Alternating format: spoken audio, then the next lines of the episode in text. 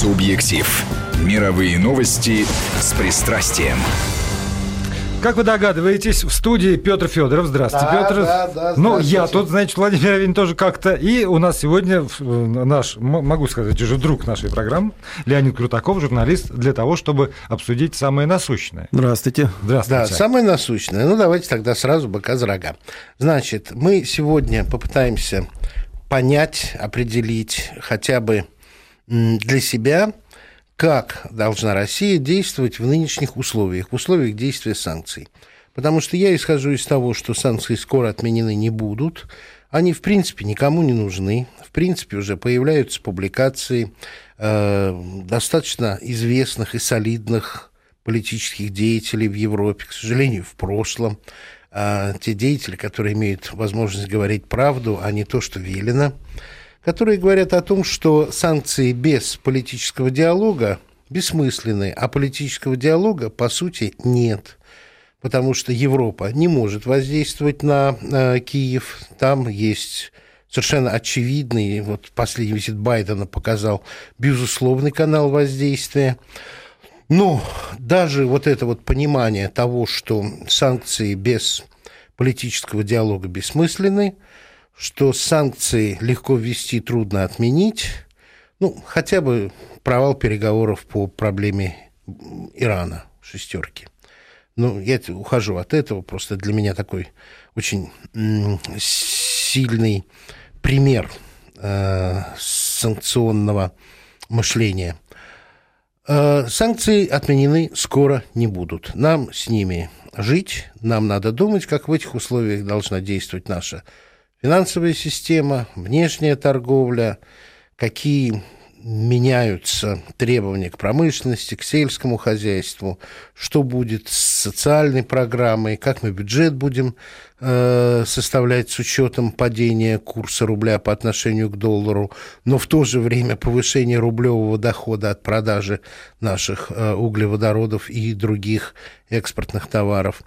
Вот, мне кажется, мы должны это обсудить, потому что, по моему глубокому убеждению, сейчас думать о том, как нам надо жить и поступать, должно не только правительство, но и сами граждане.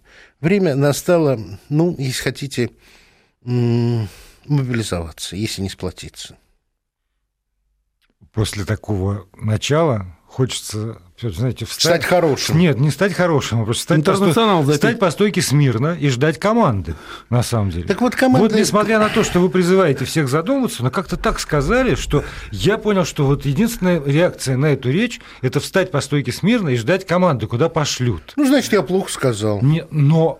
Потому что я понимаю систему, что каждый должен понять, куда ему идти. Не должен ли ведущий на Вести ФМ подумать о том, что, может, лучше сыр варить?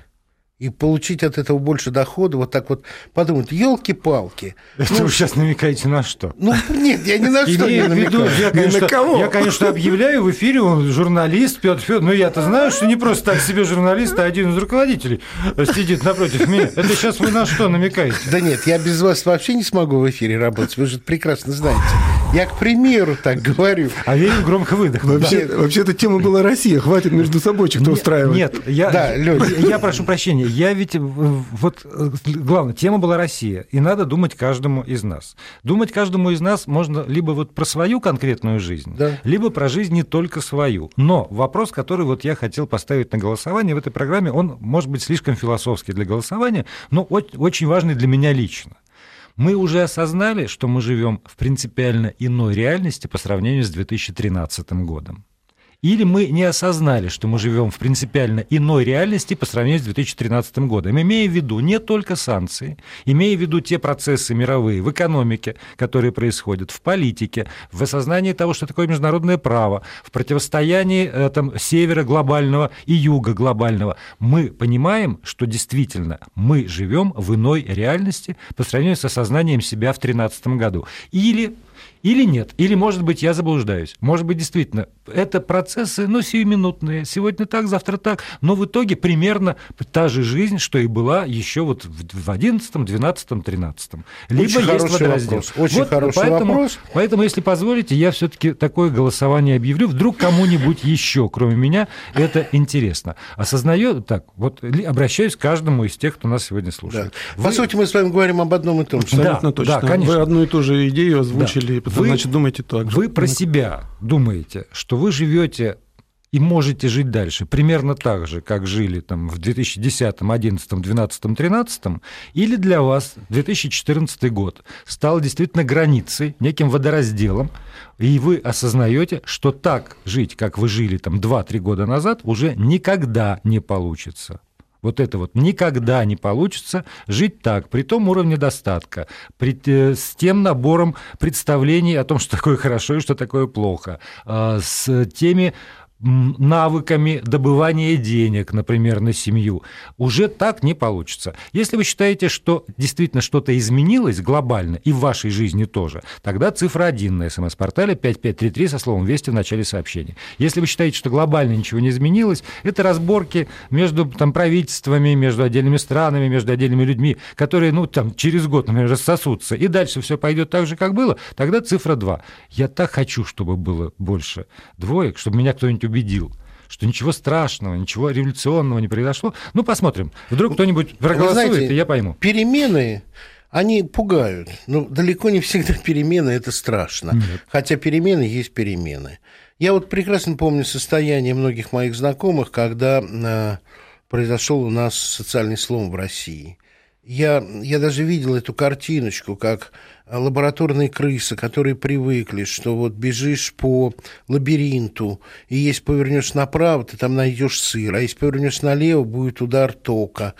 И вдруг лабиринт кончился, перед тобой огромный мир, зеленая поляна, солнце светит, но никто больше не даст за правильное поведение кусочек сыра. Все сам. С одной сам, стороны, сам. вроде никто и удар тока не даст, но и сыра не предложит. Совершенно верно.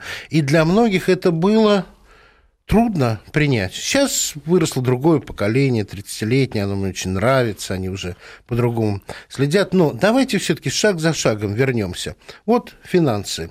Недавно э, совсем Силуанов или Кудрин, я не помню. Силуанов. Силуанов, да. Сказал, что в результате санкций мы не добрали 40 э, миллиардов инвестиций зарубежных. Ну, он уже вообще оценил потери в 100, При этом в 100, уток, в 100, уток да, капитала, да. уток капитала, капитала 130 миллиардов. Вот что в этой ситуации? Чем восполнить? А, ну, если... Пошли, пошли разговоры о том, что не ввестили ГКО, хотя они не для того, чтобы, как я понял, бюджет А заткнуть. Леонид обрадовался, думал, что это вопрос к нему. Уже к нему, был к нему, отвечать. к да. нему, к нему. Ну, во-первых, этот вопрос ничем не отличается от двух предыдущих, потому что они связаны абсолютно. Я просто хотел сказать, что если возвращаясь и к опросу нашему, который в студии прозвучал, а, в, в той ситуации, в которой мы существуем, уже ничего не сделать. То есть, если в том, измерять ситуацию в том пространстве, в которое было до 2013 года, то да, это потери невозвратные. Если говорить о том, что наступил новый мир, то нужно говорить о тех возможностях, которые открываются, которые надо использовать. Вот о чем Ради этого и встретились. Да. да, потому что я абсолютно солидарен с, э, к сожалению, на вопрос отвечу цифрой один. Мы действительно уже не вернемся в тот мир, в котором мы жили. Может, и к лучшему. Я же Да. тоже не говорю, что это там А я, плохо. я тоже не плохо, говорю. Нет, хорошо, вообще да. это трудно оценить в а, категориях хорошо, плохо, плохо, да, да. пока мы не достигли какого-то результата. Я хотел сказать о том, что просто надо понимать, что произошел ведь не просто конфликт политический или экономический, про- произошел ценностный конфликт, то есть раскол цивилизационный. Он очень глубокий, он находится на уровне осознания человека человеком, то- после которого, то есть тот рубеж, после которого, отступив за который, я перестану себя уважать, да, а это рубеж, который человек, ради которого человек готов идти на смерть. Поэтому мы находимся действительно в новой ситуации. Она претерпела коренной перелом. И как мы из этой ситуации будем выходить, ну, вот условно, я, очень коротко, да, прежняя ситуация. Мы же, когда был э, слом, который говорил, о котором говорил Петр, да, когда вот э, Советский Союз надломился, да. и мы начали жить, мы же, э, почему он был облегчен? Потому что нам не пришлось придумывать для себя смысл Идеал. жизни. Нам его мы его вроде позаимствовали на Западе. На Западе. Нам мы его... подумали, мы сделаем то, что как у них. Да, это было нам экспорт идеи как помощь в самоорганизации, потому что когда наступает хаос в голове, он наступает э, в экономике, в политике, везде. А тут вам предлагают некую целостную идею, которую, ну вот же живут люди, да, и мы ее приняли, и мы жили по ней. Мало того, то есть мы... Радовались приезду городских мальчиков, что они нам сейчас экономику наладят. Да, да, но это же и было действительно спасение. Неизвестно, чем бы закончилось, потому что все-таки распад СССР произошел достаточно мирно, например, с распадом, по сравнению с распадом Югославии, да? Конечно. То есть это был некий приз Мало того, там а, нас а, так или иначе сохранили Россию в рынке, но на определенных условиях. То есть мы должны были продавать нефть, но деньги от проданной нефти мы должны были хранить в Америке, да, не у да. себя. И пользоваться только с, э, с разрешения Америки. И за то, что мы ими пользуемся, мы еще должны были платить проценты. Угу. То есть те деньги, которые мы заработали. То есть это такой мир, да, мы его приняли, мы его правила. Почему это сейчас возник, вызывает такое возмущение у объединенного так называемого Запада? Потому что мы нарушили все договоренности. Мы говорим, что нас не устраивает этот мир. Мы хотим жить по-другому. Мы хотим... Мы другие. Как выяснилось, мы другие. Вот сколько мы не прожили, очень маленькая прослойка которая ценностно восприняла э, западный мир как э, идеал э, своего существования. И она выражается вот в том голосовании, над которым наше либеральное сообщество смеется. 87%, по-моему, да? За 8, ну, 84, да. 84, 85, 16, да. Причем, вот я тоже маленькая ремарка, я каждый день же веду программу, в, да. в которой есть голосование. И удивительным образом, почти там, в 85% опять же, из 100 опросов, вот вокруг этих 84 мы можем обсуждать что угодно. Международную политику, отношения с бизнесом, микрофинансовые организации, воспитание детей, что-то еще. Но получается, что если я ставлю четко вот за или против, да или нет, то примерно вот около 84%, плюс-минус там какие-то единицы, это то, это то, что я каждый божий день вижу, и подчеркиваю, вне зависимости от того, какие вопросы мы обсуждаем. Значит, действительно, что-то в этом есть. Социологи не обманывают. Я это проверяю каждый день да, здесь в эфире. Да, я, я готов. То есть я вам абсолютно доверяю в этом смысле, но... А, и тоже, простите, я не готов оценивать, насколько это осознанно, насколько это под влиянием обстоятельств, да. чего-то еще, но, но это картина, вот угу. она так, такова. Она объективная. Угу. Я... Ну, я думаю, что имеет смысл все-таки подумать. Вот э, недобор кредитов, а некоторая заторможенность из-за того, что их просто не хватает для того, чтобы развивать проекты, чтобы двигать экономику. Есть какие-то идеи по преодолению этой ситуации? Ну, это вообще такой достаточно сложный вопрос. И вопрос это, наверное, Я, надо, ну, да, его надо сложный. задавать экономистам Не, и ну... вообще руководителям. Единственное, что я могу сказать, что надо понимать прекрасно, что и в старой системе, которая существовала, у нас не было шансов для развития. Это для примера, вот мы сейчас говорим, недокредитованность экономики. Да. Две цифры приведу, все простые. Размер кредитов который вот и частных, и государственных, внешней задолженность России на частном и государственном уровне, она составляет порядка 670 миллиардов долларов. Деньги, которые размещены, российские, заработанные в американских активах, равны этой сумме. То есть нам дают ровно столько в кредит, сколько мы им даем. У нас нету собственно говоря, кредитных денег. Мы, Понятно. мы получаем мы только свои своими деньги. деньгами. Да, поэтому и надо рассчитывать на себя, надо развивать внутреннее кредитование, надо отделять э, рубль как э, денежную единицу от э, долларового оборота и подчинять ее внутреннему обороту и внутренним Ле, потребностям. Лень, ну, а не из-за этого ли, ну, вот последняя цифра была о том, что мы практически больше половины э, золота, имеющегося на рынке, покупаем на те деньги, которые зарабатываем от углеводородов? Я э, видел такую цифру, что 90, из 90 тонн, которые были вот, ну, последний, то, что я видел, 55 куплены Россией. Я... Причем куплены в таких условиях, когда и цена нефти низкая, и цена золота невысокая, которую Вашингтон и то, и другое держит на достаточно невысоком уровне.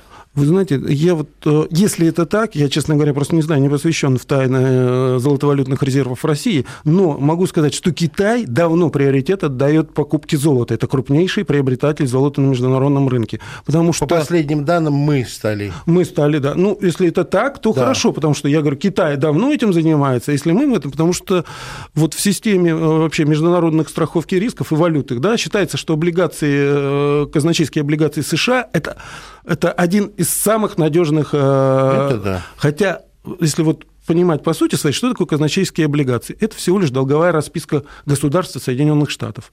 То есть это как в анекдоте. То есть если вы верите ему, Соединенным Штатам на слово, угу. значит, вы считаете, что это будет исполнено. Ну, ну, помните, как вот когда у нас в джентльменском клубе верят на слово, вот тут на слово, вот тут мне карты Извините, Леонид, я вспоминаю времена, когда слово там купца первой гильдии Значило больше, чем да, документ. Да, да, значило больше, чем документ. И в этом смысле, если есть там человек, э, не знаю, контора, купец или государство, сейчас я не называю там США, упаси Господь, в принципе, я рассматриваю чистоте принципа, который ни разу не нарушил свои обязательства, который всегда отвечал по своим обязательствам, то тогда действительно это может быть еще и ценнее золота. Так я с этим не спорю. Просто э, я отвечу вам вопросом на вопрос. А если вам дает честный купец, у которого за душой ничего нет слова, и купец, у которого огромный капитал и тоже честный, кому вы поверите? То есть любое слово, любые обязательства он же не обеспечен. Чем-то обеспечены. У Америки нет ни золотовалютных резервов. Во-первых, они отказались от, от золотого а как же стандарта. Вот это самая, самая крупная экономика мира. Это куда? Это самая крупная экономика мира, но мы, э, надо понимать, э, как она строится. Во-первых, самая крупная экономика мира на 80% состоит из услуг – и продаж. То есть это, это посредническая экономика мира, они ничего не производят. Они производят услугу, это приращивает стоимость. А, это, опять же, вот в... Ну, до тех пор, пока приращивает, пока... до тех пор, пока это стоимость. Действительно. Условно так говоря. и нефть до тех пор, пока покупают, она нефть. А как перестанут покупать? Вещи. Нефть, нефть, нефть – это товар, это реальный... Во-первых, и надо... услуга – это нет, товар. Нет, подожди, нет, секундочку. Давайте вспомним не, Маркса. Нефть, если давайте вернемся к нефти, то нефть, э, во-первых, в, в любой э, экономической, в классической экономической экономической трактовке является таким же э, товаром э, неизбежным, как и золото. То есть в классической трактовке, когда условно падает рынок, то растет золото и растет нефть. Это при условии той экономики, которая ориентирована на нефть. Нет. Так было не всегда. Нет. Когда-то нефть не стоила ломаного гроша, потому что она никому не была нужна, кроме огнепоклонников ну, и, Ирана ну. и Азербайджана. Вот. А потом наступил момент, когда нефть стала мерилом. Ну, Значит, могу предположить, может наступить тот момент, когда нефть снова не будет стоить ломаного гроша, потому что человечество изобретет, как от нее избавиться. Ну, и вот в этом смысле там универсальность золота, универсальность нефти для меня неравнозначные понятия. Только в этом смысле. Ну, тогда, тогда давайте вернемся во времена огнепоклонников. У меня просто такой вот вывод из этого. Потому что, ну, как, э, жи, жи, не, как жить и не, не, не, не, учи, не учитывать реалии. Нефть – это реалии. Понимаете, Леонид, в чем дело? Когда да. вы говорите по поводу того, что вот сколько у нас там денег лежит, столько они нам дают в кредит, э, я готов даже с этим согласиться, при условии, что вы тогда и экономику Соединенных Штатов Америки, самую крупную, э, совмещаете с тем, что там э, Соединенные Штаты Америки кому-то должны или расписались. Но тогда еще я хотел сказать, дело в том, что карманы-то разные. И когда у наши там лежит, то это лежит, например, в долговых расписках государства Соединенные Штаты Америки. А кредиты наши организации, которые набрали, они взяли у конкретных банков. И мы не можем свести воедино. Там не один карман.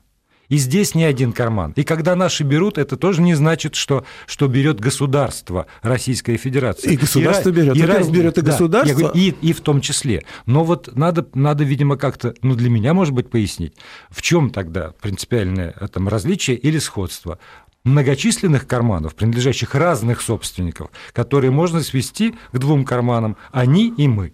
И можно ли это сделать? Это очень просто делается государственная казначейская облигация – это долговая расписка государства, правильно? А да. А доллар это такая же долговая расписка государства Соединенных Штатов. И пока номинировано все в долларах, мы говорим об одном, об одном гарантии отношений и в том случае, и в другом. Как вы назовете эту бумажечку, и затем и за другим стоят гарантии США, той экономики, которую вы называете крупнейшей в мире, в, той, в том исчислении... Только я не, не, я согласен. Я, я просто сейчас э, как бы... Угу. В том исчислении, в котором она исчисляется. На самом деле экономика США, вот она, то, что дает миру, уже давно не секрет говорят. И они об этом, ну, то есть доллар на чем держится, это тоже надо понимать, что любые обязательства и любые гарантии они должны быть гарантированы не только как, какими-то активами, но еще и гарантия Прост, исполнения. товаром. Нет, исполнение Нет. силой. Си... Исполнение. Исполнение. Давайте да, здесь да. поставим запятую, да, идем да. на новости, потом да, вернемся в том же составе. Мы да. ушли от темы. Мы, мы попытаемся понять, в чем она. Продолжаем разговор. Э, здесь в студии у нас наш гость Леонид Крутаков, журналист Петр Федоров, хозяин этой программы, и я, Владимир Аверин. Э, с нами можно связываться. Я прошу прощения, видимо, так ни разу и не сказал. Каким образом, напомню, наш смс-портал 5533, слово «Вести» в начале сообщения пишите. Голосуем мы по очень философскому вопросу. Осознали ли вы, что в 2014 году мы все живем в иной реальности по сравнению с тем, как жили последние несколько лет? И что очень может быть, в ту реальность уже не вернуться. Цифра один, да, наступила какая-то иная эпоха, определений нет, как жить еще, может быть, не знаем, и это вот в комментариях уже есть. Как все, все понимаем, что изменилось, как жить не знаем пока еще. Придумаем. Вот. А цифра 2 для тех, кто считает, что принципиально ничего не изменилось, а все это, ну, обычные такие тактические дела к стратегии, не имеющие никакого отношения. Ну и Твиттер, э, вести подчеркивание. Эм. Вот в Твиттере Кирилл спрашивает, а какой смысл в психологии Запада в санкциях? Они правда думают, что мы вдруг поменяем политику, вернем Крым? Какова же цель санкций? Очень хорошо. И это, это действительно вопрос, на который очень, стоит очень отвечать. хороший вопрос. Значит, я э, расскажу, как я понимаю психологию Запада. Цель их санкций – это вернуть Россию к тому состоянию до Крыма, когда Россия огрызалась, но принимала расширение НАТО, принимала утрату своего влияния на соседние государства, сокращение своего влияния в мире, и э, то, что, в общем, где-то еще лет пять назад я в разговоре с коллегами говорил, что, ребят, вы сжимаете пружину, она будет сжата до отказа, и тогда не обижайтесь, что пружина сорвется и двинет в вашу сторону, потому что сжимать пружину до конца нельзя – если пружина не ломается, а российская пружина не сломается. Попытка санкциями заставить нас принять условия, выдвинутые этими санкциями – без того, чтобы эти условия снятия санкций и при, при приведении ситуации в нормальную ситуацию не обсуждались с нами. Почему я сказал про иранские переговоры? Они должны Европе показать, что эта система бессмысленна. Перед Ираном поставили условия, сделайте так, санкции будут сняты. Иран несмотря на то, что это привело к серьезным проблемам там, с авиацией без запчастей, к падению жизненного уровня обычных людей, к другим проблемам, которые вызывают санкции, не соглашается все равно. Переговоры закончились безрезультатно, потому что требуют отношения к себе такое же, как к другим странам. Если мирный атом разрешен, а Иран заявляет, что это мирный атом, а э, шестерка, Россия отставим в сторону, пятерка ему не верит и говорит, нет, мы знаем, что на самом деле не так, ты должен сделать то-то, к ситуации не приводит. Когда Россия говорит, мы не ставим целью восстановления Советского Союза, мы ставим целью обеспечения безопасности на э, приемлемом для нас уровне. Мы не можем принять американскую базу и американские ракеты в Крыму. Это невозможно. А нам говорят, нет, а мы все равно считаем, что, а, вы стремитесь восстановить Советский Союз, что вы все равно хотите захватить Прибалтику, вы хотите, поэтому отступитесь от э, э, юго-востока Украины, отдайте Киеву все решать. Мы говорим, да не Киев решает, решает Байден. Они не могут составить коалицию до приезда Байдена, они грызутся. Приезжает Байден, говорит, нет, коалиция будет то-то, то-то, то-то, Яценюк останется премьер-министром, как Нуланд сказала, все, коалиция коалиция составляется. А, поэтому я хочу сказать простую вещь. Санкции, если хотят, чтобы они были результативные, отчасти то, что сейчас Штанмайер, вот мы в новостях услышали, переформатировать отношения с Россией. Потому что Россия уже не та. Это не означает наш выигрыш, потому что переформатировать можно и в более жесткую, худшую форму и мы должны демонстрировать э, нашу готовность стоять до конца. Именно поэтому, мне кажется, и предложил я такую передачу, как нам выстоять до конца, как нам э, сохранить не просто вот 84% единства э, нации, а еще и подкрепить это конкретными шагами. Но мы видим, что в финансах это не очень получается. Мы не можем придумать сейчас в студии, как это сделать. Что такое? Нет, ну, конечно, как мы можем это в студии Мы не придумать? можем придумать Конечно, в студии. это невозможно. Но мы пока и не видим, чтобы были предложения какие-то от нашего экспертного сообщества. Нет, а вот подождите, я, я когда тут в эту вот гневную Филиппику в сторону нефти выкрикивал, что да. может быть, то то же самое я ведь могу сказать и по поводу модели экономики. Когда мы понимаем, что у нас действует модель, основанная на возможности только кредитных средств, а если нет кредитных средств, то значит нет и развития там, компании большой или малой, и нет развития экономики страны, и нет каких-то вот внешних источников, то тогда отсутствие внешних источников и отсутствие кредитов воспринимается как ужас, ужас, ужас, конец дней последний, и, в общем, что делать, никто не знает. Если мы оглядываясь назад, или лучше смотря вперед все-таки, чем оглядываясь назад, понимаем, что может быть какая-то иная модель экономического развития основанная не на бесконечном привлечении кредитных средств, а на иных каких-то ресурсов. Я не знаю, я не экономист, я сейчас просто рассуждаю, исходя из того, что бывает одна модель, и тогда есть система, которая действует там. Бывает другая модель, и есть система, которая действует там. В конце концов, наша страна знала немало моделей экономики, по-разному организованных. То, может быть, если, если наши эксперты как раз пойдут э, в сторону думания о такой модели, которая не только на кредитах может жить, тогда и отсутствие кредитов не будет восприниматься как такой уж невозможный, непереносимый удар.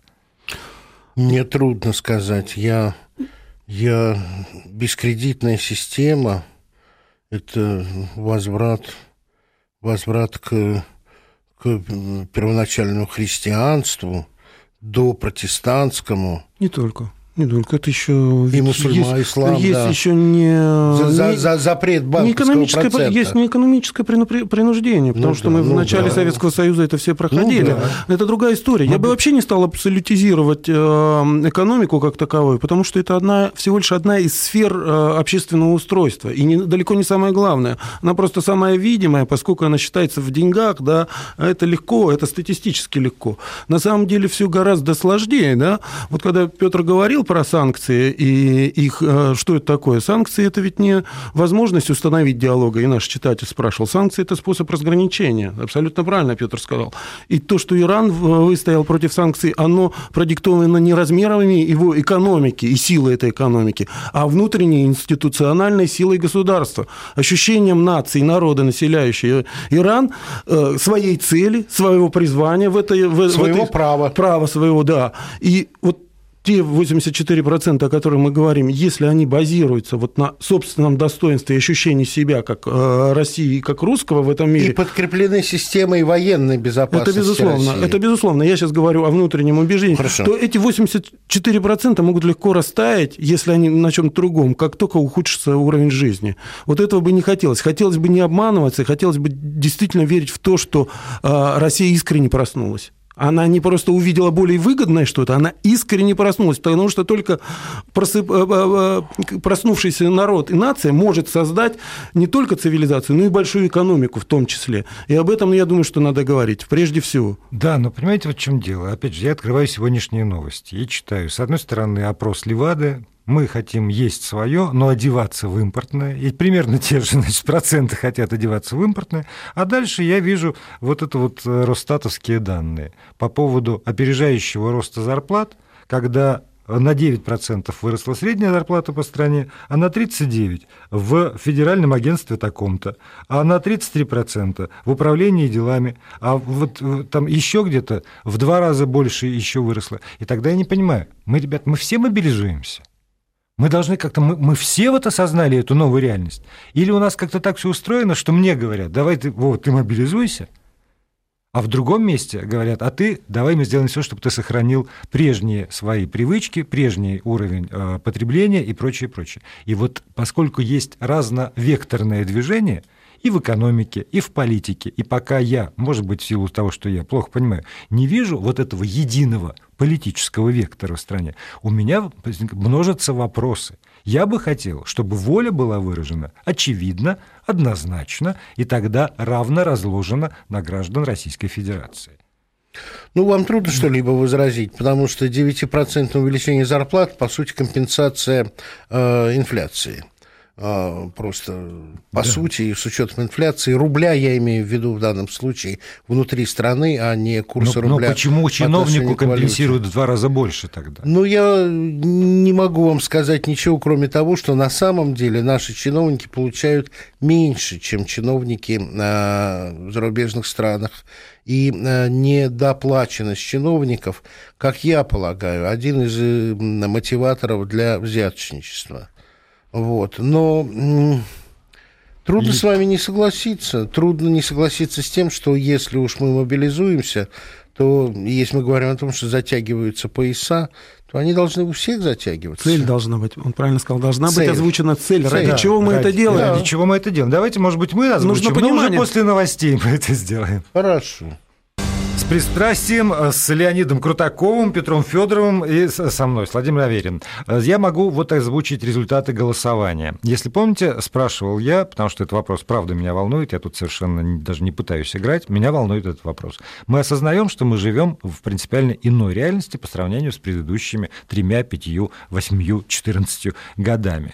И э, к моему эм, изумлению скорее, 92,86% проголосовавших ответили «да», прислали цифру 1. Да, значит, люди понимают, люди понимают, что да, они живут в какой-то иной реальности. А это значит, что люди готовы услышать какие-то принципиально новые вещи. Очень хорошо. Обсуждать. И вот главный вопрос, который у меня теперь, готовы ли им сказать эти принципиально новые вещи? Вы знаете, Владимир, я бы немножечко помечтал о другом. У вас абсолютно патерналистский подход, потому что те, кто а, вырабатывают решения, те, кто, те, от кого вы ждете слова, это тоже народ. И э, я думаю, что если народ готов к мобилизации, к принятию того, что живет в новой реальности, то народ должен быть допущен до этого обсуждения. Он, вот давайте, собственно, и думать о том, что мы с вами один инструмент того, чтобы привлекать людей к этому процессу. Есть удивительная вещь, я не мистик, но э, в 612 году был переломный год для России. В 709 Полтава была, это был тоже перелом. 812 перелом.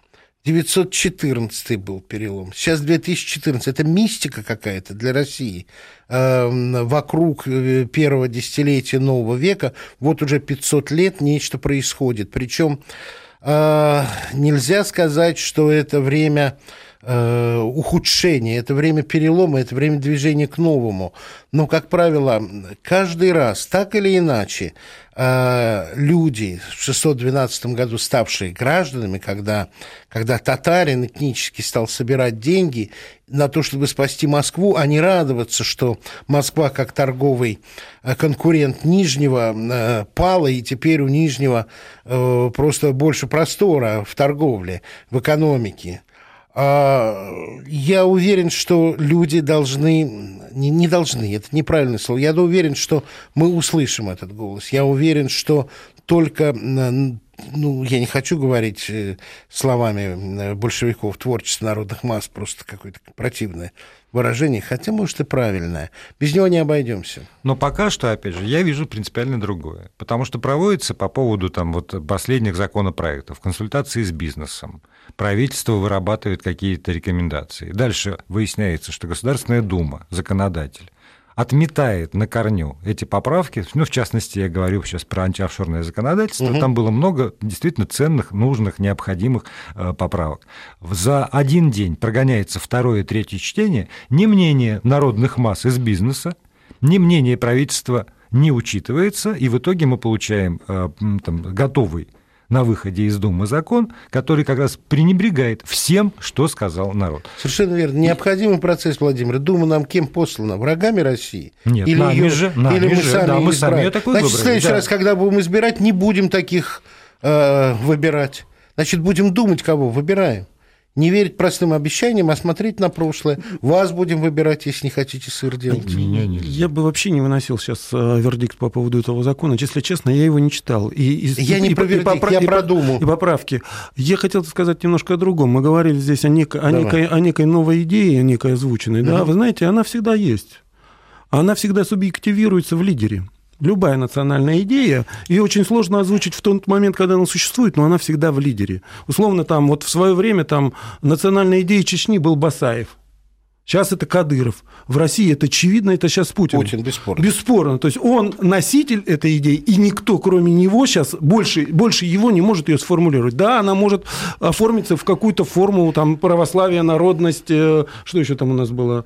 Христи... это, православ... православие, народность и царь-батюшка, да? Или Самодержавие, как? Самодержавие да. Народность, да. Вот. Она может какую-то формулу обрести, но это, как правило, постфактум. Я о чем, Абсолютно верно. О чем еще хотел сказать? Вот мы вот с санкций начинали и говорили о санкциях, что санкции – это способ разграничения. Вот. Фактически санкциями сейчас поставлена очень жесткая э, такая красная линия, за которую западный мир не отступит, да, потому что э, проект, существовавший, либерально разрушен, нового они ничего предложить пока не, тоже не предложили миру, поэтому э, э, пытаются вернуться к старому формату, формату холодной войны, э, формату создания врага, и на этой почве консолидировать тех союзников, которые начали отходить, от, распадаться под различными интересами. И в этом смысле для России тоже поставлен выбор. Либо вы входите в то пространство, либо вы остаетесь за этой красной линией, и у вас дорога вот в Китай, во Вьетнам, что то, что сейчас происходит, да, переориентация. Это очевидная тоже вещь, потому что чтобы остаться в том пространстве, России много, придется от многого отказаться в ментальном плане. А я думаю, из того, На что тех мы... условиях, которые выдвинуты санкциями, я исхожу из того, что э, консолидированность, по крайней мере, Евросоюза по отношению к санкциям очень размывается. Потому что это и выступление э, президента э, Чехии, это позиция Орбана – это те силы в Германии, которые перестают принимать такую послушность Меркель. Это бизнес-круги Германии. Нет в Европе э, сильного э, человека, нет героя в Европе, как Марков правильно Сергей сказал в одной из своих публикаций в программе, в которой ты принимал участие, который бы выразил, ребята, так нельзя, но ощущение того, что так нельзя, там есть. Я просто вернусь к своей мысли. Даже если так нельзя, и это будет общим пониманием, э, прикрытое официальной пропагандой, все равно санкции надолго, все равно их легко ввести, а трудно отменить. Это правда. Но э, понимание того, что Европу и безопасность Европы строить без России нельзя, существует даже у натовских генералов. Поэтому нас не вышвырнуть, нас не выкинуть. Я не верю, что они провели эту красную черту, теперь вы только там. Но э, России в этой ситуации, как бы скажем, слезно проситься назад невозможно. Мы должны выстоять, и мы выстоим. Вот я думал обсудить о том, как пути восстановления. Наверное, это за пределами моих интеллектуальных возможностей. Не, то, не только твоих. Ну, за, сложность задачи блокирует мозг просто-напросто. Нет, она не блокирует, просто э, не, невозможно, по-моему, формулировать так э, задачу для сколько-нибудь краткого по времени обсуждения. Как нам выстоять? Да. Прежде всего, надо дифференцировать... Убежденность в своей правоте, я думаю, самое главное. Надо дифференцировать э, направление. Вот по этому направлению надо делать то-то, то-то и то-то. Поэтому тут либо тогда действительно выбрать между двумя моделями, сейчас много пишут об этом в связи с приближающейся датой, 4 э, декабря, послание президента Федеральному собранию, и вот все муссируют. Либеральная модель, то есть как можно большая самодеятельность масс, в том числе и бизнес-масс, либо мобилизационная модель, когда все должны действительно подравняться, и это действительно может быть два магистральных пути, по которым можно выбирать. Вот какой интересней?